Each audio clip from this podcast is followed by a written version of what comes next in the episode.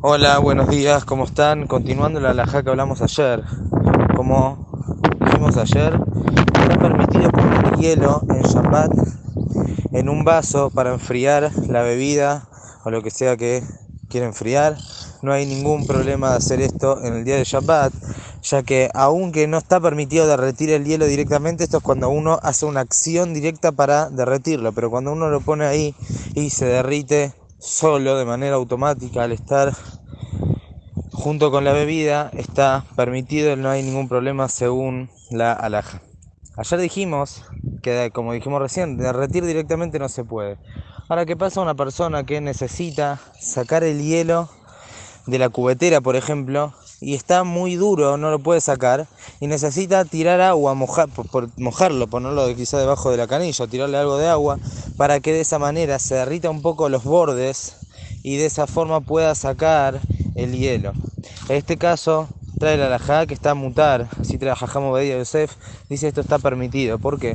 Porque lo que se derrite es muy poquito, solamente los costaditos. Y al ser muy poco y que la persona tampoco tiene intención de extraer ese líquido y ese líquido se pierde, eso que está en los costaditos que se derrite cuando yo le tiro agua, entonces está permitido.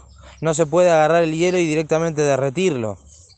O por ejemplo, este tipo de helados que vienen como hielo en una bolsita, si la persona los quiere, digamos, derretir, quiere que sea líquido completamente y lo aplasta muchísimo, eso está azul, está prohibido. Esto lo sería derretir hielo.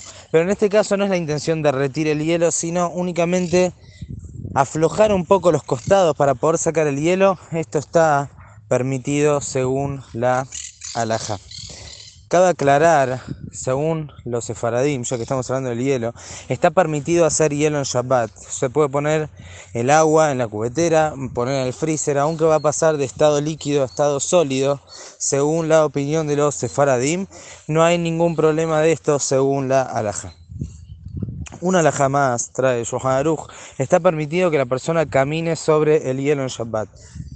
Y aunque cuando la persona camina posiblemente derrita el hielo que está debajo de él o lo aplaste y eso y se transforme en agua, de todas maneras está permitido ya que en los lugares donde hay hielo sería imposible sino caminar, entonces los hajamim no prohibieron en este caso y aparte que la persona no tiene ningún tipo de intención de derretir el hielo que está debajo de él cuando está caminando.